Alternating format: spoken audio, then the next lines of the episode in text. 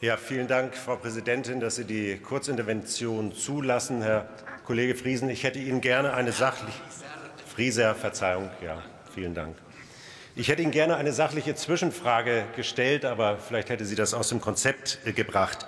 Ich möchte Sie nämlich fragen, kennen Sie das Dokument mit dem Titel Laufende Aktivitäten der Ressorts und Behörden gegen Desinformation?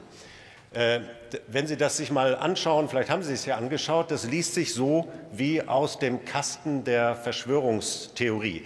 Darin wird beschrieben, wie Behörden, Bundesministerien und so weiter ganz konkret mit den Medien, die ja frei und unabhängig berichten sollen, zusammen kooperieren, um eine bestimmte öffentliche Meinung herzustellen.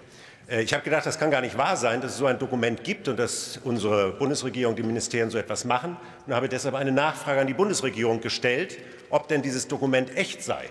Und siehe da, die Bundesregierung hat bestätigt, das Dokument ist echt. In diesem Dokument wird übrigens weiterhin ein sogenannter Liebe-Freunde-Brief erwähnt, der nur an bestimmte Abgeordnete dieses Parlaments geschickt worden ist. Interessanterweise natürlich nicht an die Abgeordneten der AfD-Fraktion.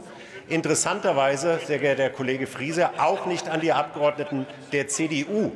Ich weiß nicht, sind Sie jetzt auch keine lieben Freunde mehr? Also, Kollege Frieser, wenn Sie das hören, was ich Ihnen jetzt dargestellt habe, bleiben Sie dann immer noch bei der Meinung, so wie Ihre Vorredner auch, dass doch eigentlich alles äh, mit unserem öffentlichen Rundfunk und der Staatsferne bzw. Nähe hier zum Besten bestellt sei? Sie haben die Möglichkeit zur